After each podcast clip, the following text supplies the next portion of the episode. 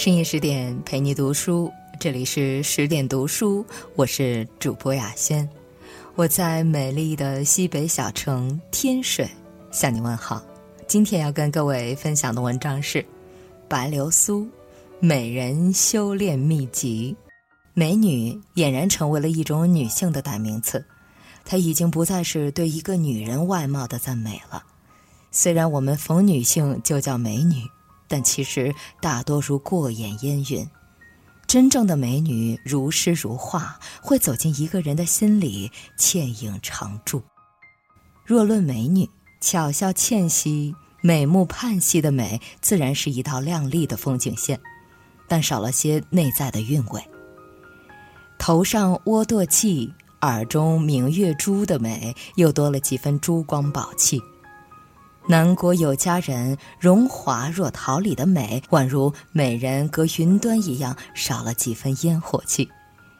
行走于尘世中的最美的女子，当属电视剧《倾城之恋》中的白流苏那款。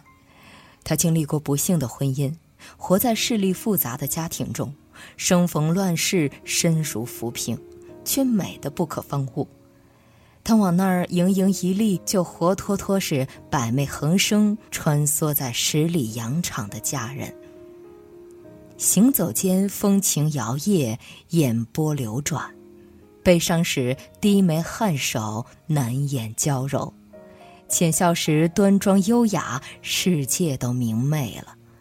他站着是一道景，坐着是一幅画。岁月给了她磨难和沧桑，却更加打磨了她的美。因为白流苏饰演的演员陈数也声名鹊起，被称为最美旗袍女王。究竟是什么支撑了白流苏那惊艳岁月的美呢？随着诗词大会的火爆，形容董卿的“若有诗书藏在心，岁月从不败美人”也大火，银幕上各色美女络绎不绝。为什么独独董卿在大众心目中留下了那么美好的印象呢？无非是“诗书”二字，而若有诗书藏在心，岁月从不败美人。其实也是大众对美女的期待和肉眼不可见的度量衡。《倾城之恋》中白流苏的美，自然首先来自于诗书文墨的浸润。流苏刚刚失婚时，正逢白府日趋没落。精明的白家老太太招来了一个房客吴先生，想撮合他和刘素。吴先生是报社主笔，虽则略显小家子气和迂腐，但也儒雅，况且工作很体面。文人吴先生把系着围裙的白流苏当作下人一样，指使他去为自己把那么多书摆放起来。吴先生只是想着让流苏按大大小小的方式略略分分。没想到流苏淡然地说：“这样不好找的，要不要按经史子集来放呢？”吴先生显然很错愕，他没想到一个下人模样的女子居然懂得经史子集。后面流苏的表现更是让他大吃一惊，他试着让流苏帮他校稿，流苏也完成的很出色，引得报社同事都交口称赞。不仅如此，一手漂亮的字也让他心动不已。本来清高且傲气的吴先生，彻底被流苏的诗书底蕴给征服了，从孤傲到佩服到心动，一路沦陷。吴先生终于写去一封情书：“情不知所起，一往而深。我非情痴者，今者已痴情如此。”流苏的才华让胡先生坠入情网，更是让范柳原爱如珍宝。继承了一大笔遗产的富家公子范柳原身边不缺美女，然而在那么多极尽讨好奉承的女人堆里，范柳原唯独对这个言语犀利、话中有文章的白流苏感兴趣。白府安排了流苏的妹妹与范柳原相亲。回城的路上，范柳原得知两位的芳名后说：“流苏宝洛不愧是璎珞之家，名字里就流露出来了。”之后，范柳原介绍了自己的名字：“柳原，柳树之原。”而白流苏反唇相讥，倒让人想起了柳永。范柳原表面不动声色，却更是对这个女孩倾慕不已。此后，两人经历了种种考验，在一起后，对话也是高山流水遇知音，堪称经典。动辄将“今夕何夕，见此良人”，“自惜自惜，如此良人何”的名诗句信手拈来，《诗经》唐风绸缪成了他们的定情之事。两人最终在一起后，流苏款款深情的当着众宾客的面吟诵起来。范柳原爱极了这样一个妙人。女人只有肚子里有文章，才会有灵动妙曼的美。这种美超越浅显的皮囊之美，且会由内而外的漫溢到举手投足间，形成独特的诗书气质。与之交往，就像读一本书，越品越有味道。《甄嬛传》里的雍正曾鼻子轻哼，很不屑地撂下过这样一句话：“都是些庸脂俗粉。”是的。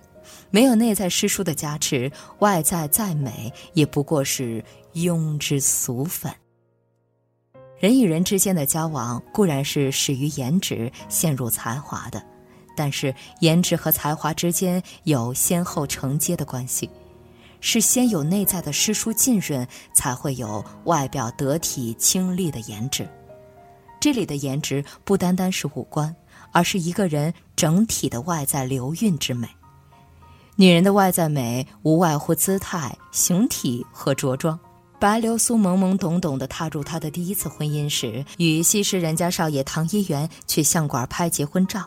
唐一元试探着将手轻轻地搭在流苏肩膀上，半搂着她。流苏脸微微一红，不自觉地低下头去。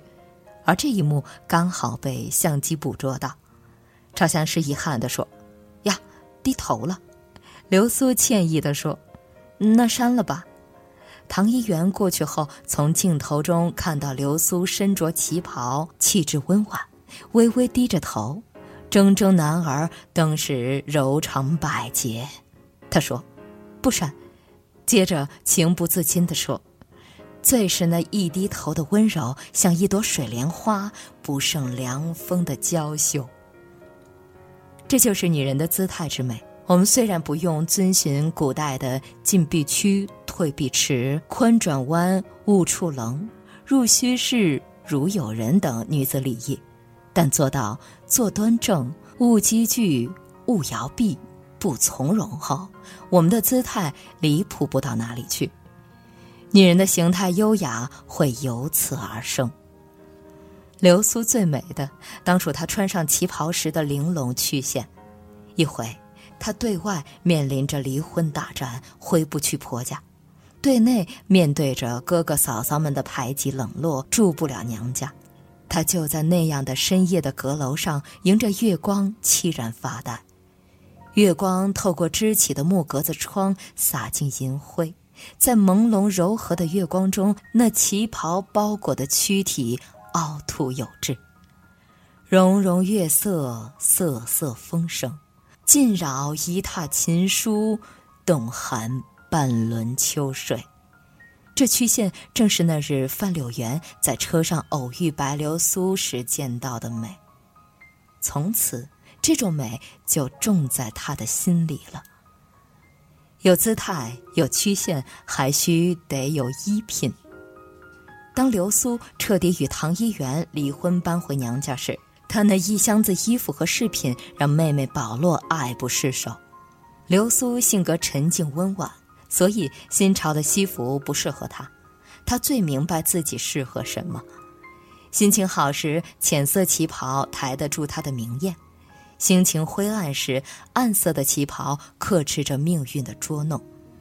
她的随手搭配，频频让替她做媒的徐太太啧啧称奇。女人的外在美是一种基本礼仪，很少人会通过邋遢的外表探测其内心的世界。很多时候，输就首先输在了外在上。衣着要得体，但并非名牌不可；姿态要端庄，但并非刻意造作。当我们衣着得体、姿态端庄时，一个美好的形象依然存在。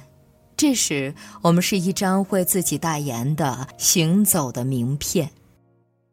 美是一个概念，分狭义和广义两方面。假如内外兼修的美是狭义的美，那么善良聪慧就是广义的美。同时具备狭义和广义之美的女人，才是最美的女人。在《倾城之恋》中，富少唐一元娶的第三任妻子也很美，刚刚留洋回来。她的确也是内外兼修，但最终和唐一元双双暴毙。究其原因，就是她不够有智慧，发现唐一元吸食毒品时做不到杀伐决断，反而由对方把自己拖到沼泽里。最终因吸食毒品过量，搭上了小命。在人生路上要带脑子前行，此所谓智慧。在尘世中要保持适度的爱，既要爱人，又要爱己，此为善良。反观白流苏，当她发现自己嫁的人是一个十足的花花公子，人品不可靠且吸食毒品时，他也极力的劝阻过。但是内因不起作用，外因是无用的。如果拖下去，只会耽搁自己一辈子。及时止损是一种智慧。面对态度蛮横、放纵阴险的唐家来说，白流苏只能见招拆招。当唐一元流连于欢乐场时，白流苏就出去跳交际舞；当唐家阻止流苏并拒绝开门时，白流苏就发动邻居们敲门并报警，因为智慧的白流苏知道唐家的痛点是脸面，最终无计可施的唐家答应让唐一元跟白流苏离婚。至此，这一场斗法里虽然伤痕累累，但白流苏终究摆脱了封建束缚。一辈子还长，他想好好为自己活一回。所谓一日夫妻百日恩，当旧爱唐一元被黑帮绑架，而唐家在没有人能带着赎金去赎人时，白流苏出现了。这是人性的光辉。一个人再美，缺乏善良便会显得面目可憎。白流苏带着重金只身前往黑帮虎穴，连一帮亡命之徒都为之敬佩。之前那样折磨流苏的唐议员，看到来者是白流苏时，一下子瘫跪下去，不堪往事历历在目，爱恨情仇悠悠远去。以前有多混蛋，现在就有多愧疚。他深深折服于这个灵魂高贵的女人。把唐一元送到家时，流苏淡淡的离去。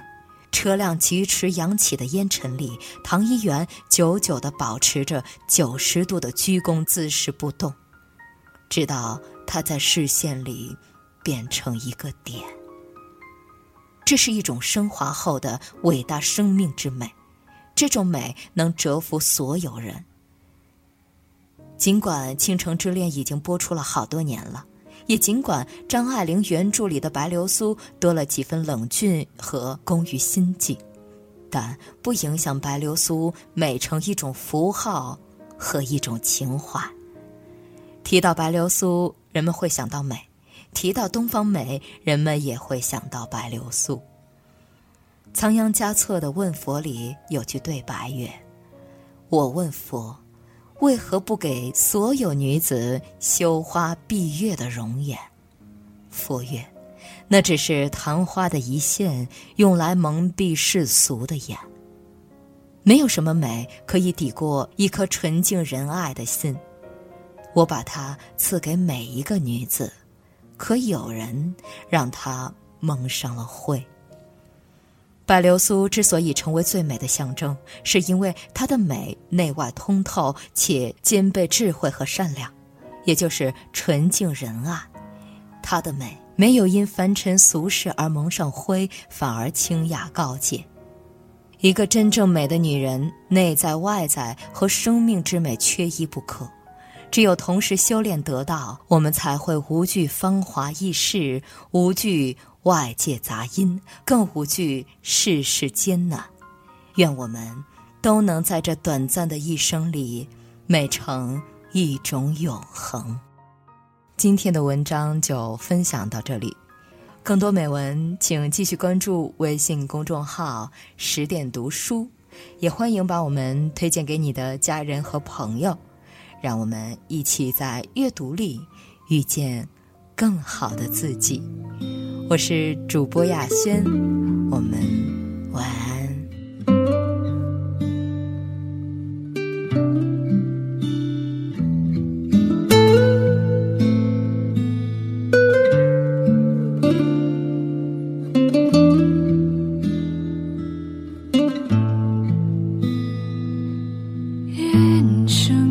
虽